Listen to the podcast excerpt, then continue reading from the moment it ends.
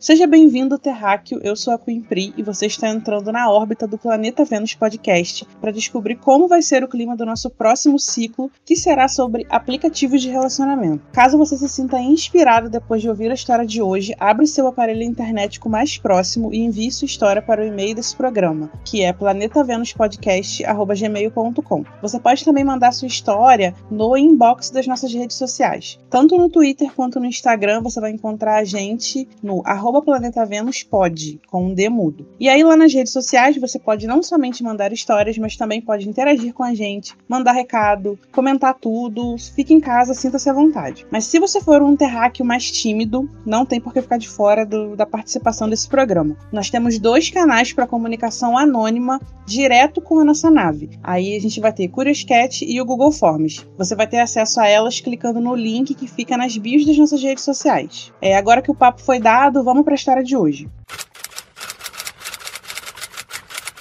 No Em Órbita de hoje, a gente vai contar a história do Matheus, que chegou pra gente via e-mail. Ele conta assim: Olá, pilotas, tudo bom? Falando de aplicativos, Sendo um homem pansexual que foi mais ativo do que gostaria em aplicativos de pegação de 2016 até 2018, tenho muitas histórias e acho muito importante discutir se aplicativos são ciladas. Bom, respondendo minha própria pergunta, os aplicativos podem não ser cilada. Por exemplo, meu namorado e eu nos conhecemos pelo Tinder. Nós demos match no Tinder e conversamos durante umas duas semanas por aplicativos até nos conhecermos pessoalmente. Rolou muita química, identificação e lesco-lesco. Naquele momento, nenhum de nós queríamos algo sério, então durante seis meses fomos amigos coloridos, cúmplices nos crimes e companheiros de cozinha. Nos permitimos ser amigos e nos apaixonar, até que finalmente resolvemos assumir nosso relacionamento e começar a namorar. Agora já estamos há um ano e dez meses juntos e um ano e quatro meses namorando. Então, é possível conhecer gente muito bacana e construir uma relação super saudável e responsável a partir de aplicativos. Inclusive, Momo, caso você esteja ouvindo, obrigado por essa relação tão maravilhosa que temos construído e por ser o namorado que manda um carro de som tipo Loucuras de Amor no nosso aniversário.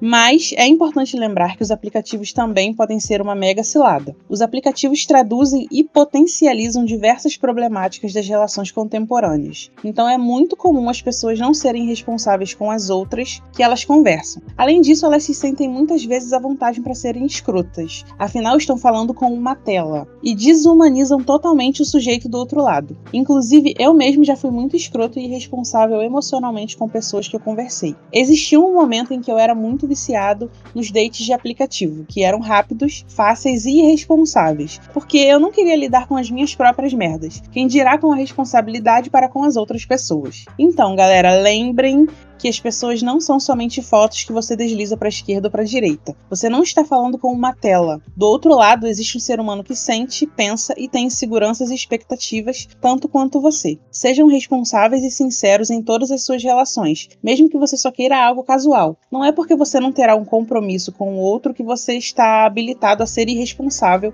mal educado e ou escroto. E principalmente, galera, esteja sempre bem consigo antes de se relacionar de qualquer forma com outras pessoas. E não furem o isolamento social para fuder. A saúde pública é muito mais importante que você gozar acompanhado.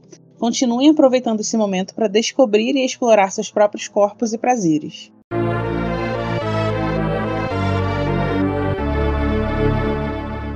E esse foi o Em Órbita dessa semana. Espero que tenha sido inspirador para você. Não deixe de mandar a sua história. Beijos intergalácticos e até o próximo ciclo.